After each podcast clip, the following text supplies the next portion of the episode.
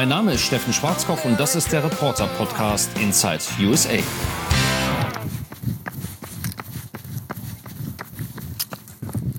Zugegeben, es hört sich eher an wie ein Elefant, nicht wie eine Gazelle.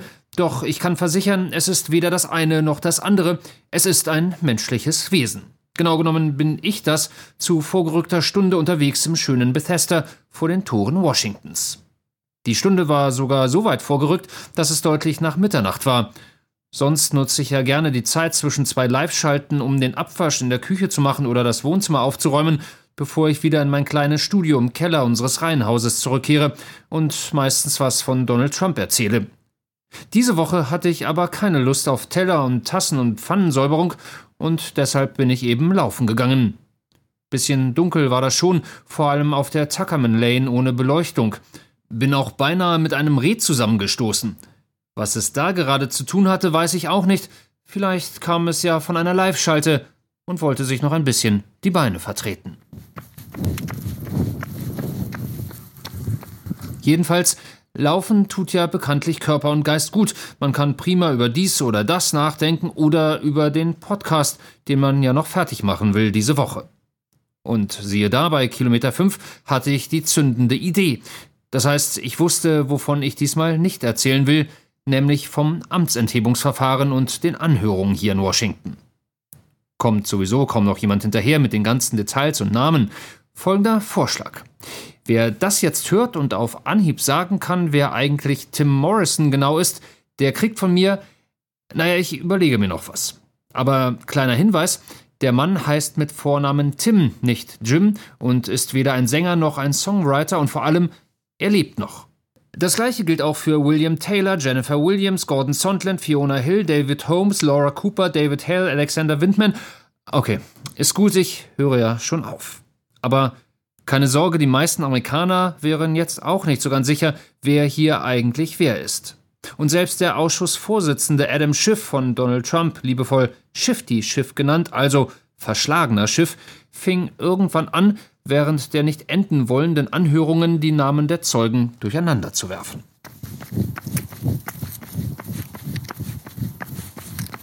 Und deshalb habe ich mir gedacht, erzähle ich lieber ein bisschen was übers Ballern.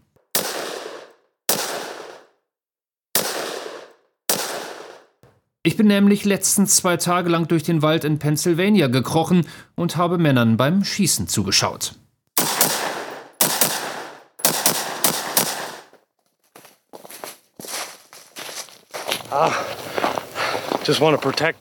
Ich will meinen Staat beschützen, unsere Art zu leben, unsere Verfassung. Wenn irgendetwas den Bach runtergeht, will ich fit und bereit sein, mich und alle anderen Patrioten zu beschützen. Das sind meine Brüder.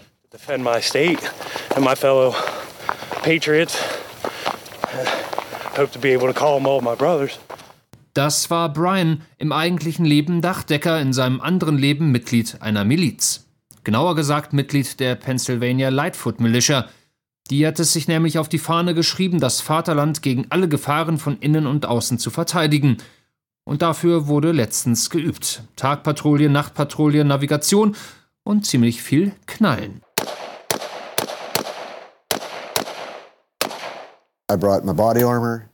Ich habe meine schusssichere Weste mitgebracht, eine Sig Sauer AR-Pistole, die ist für den Nahkampf. Dann eine MP5, das ist eine Trainingswaffe, Soft Air, für Training in der Halle.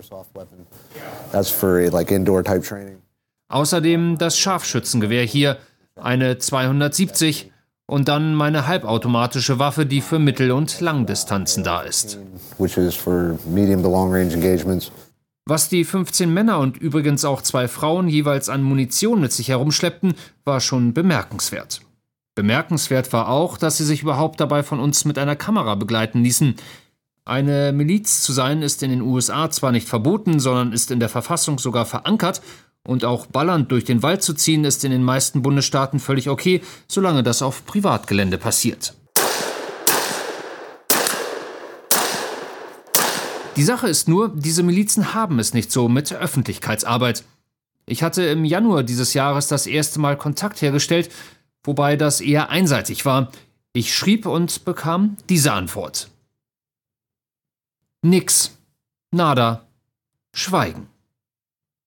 Ich schrieb dann nochmal im Februar, im März und schwupps, bereits im April hatte sich der Milizenchef weichkochen lassen und antwortete. Im Mai telefonierten wir dann, danach herrschte wieder monatelang Funkstille, bis ich tatsächlich Mitte Oktober eine Nachricht bekam, wir sind bereit. Ihr könnt uns begleiten, 48 Stunden lang, das sind die GPS-Daten für den Ort, an dem wir uns treffen. Zu meiner Überraschung klappte das mit dem Treffen dann wirklich. Nicht teilnehmen ist keine Option. Wenn wir gebraucht werden, müssen wir da sein. Das war übrigens der Milizenchef, ein Navy-Veteran, ziemlich harter Bursche, der seine Unit zu Beginn des Wochenendes erstmal einnordete. Danach, wie gesagt, marschierten die Milizionäre ziemlich viel durch den Wald, mein Kameramann Bill und ich und unsere Drohne immer hinterher. Wenig überraschend trafen wir hier keinen Fan der Demokraten, sondern beinharte Trumpisten, die vor allem eines fürchten, dass man ihnen die Waffen wegnimmt. Started out politically and everything because we were all afraid of Obama. Das Ganze startete aus politischen Gründen, weil wir alle Angst vor Barack Obama hatten. Wir hatten Angst vor dem, was er tun würde. Ich habe nicht für ihn gestimmt, nicht beim ersten, nicht beim zweiten Mal. Ich wusste tief in meinem Herzen, dass der Typ nicht alle Latten am Zaun hat. Mir ging es dabei auch nicht um seine Hautfarbe, wie viele Leute dachten, die mir dann sagten, du magst keine Schwarzen, du bist eine Rassistin. Aber das stimmt nicht. Seine Hautfarbe ist mir völlig egal. Aber irgendetwas stimmte mit ihm nicht. Ich bin nicht einverstanden mit seinen politischen Zielen, uns die Waffen wegzunehmen und mehr Waffenkontrolle. They tried and everything for to take the guns away, the, the more gun control. Karen war eines der Gründungsmitglieder der Pennsylvania Lightfoot Militia, zu der rund 70 aktive Mitglieder gehören. Im gesamten Bundesstaat gibt es noch vier weitere Milizen, US-weit mehr als 100. Aber eigentlich wollte ich gar nicht so viel davon erzählen, das mache ich demnächst nochmal ausführlicher, wenn meine Dokumentation über die Gruppe fertig ist. Ich bin für heute auch fast fertig und möchte mit einem Gebet schließen. Also nicht ich bete, ich lasse beten. Wobei auch das nicht ganz richtig ist. Der Präsident ließ den Energieminister letztens bei einer Kabinettssitzung beten und der arme Kerl, Rick Perry, der Ende des Jahres ohnehin seinen Job los ist, wusste auch nicht so recht, was er sagen sollte.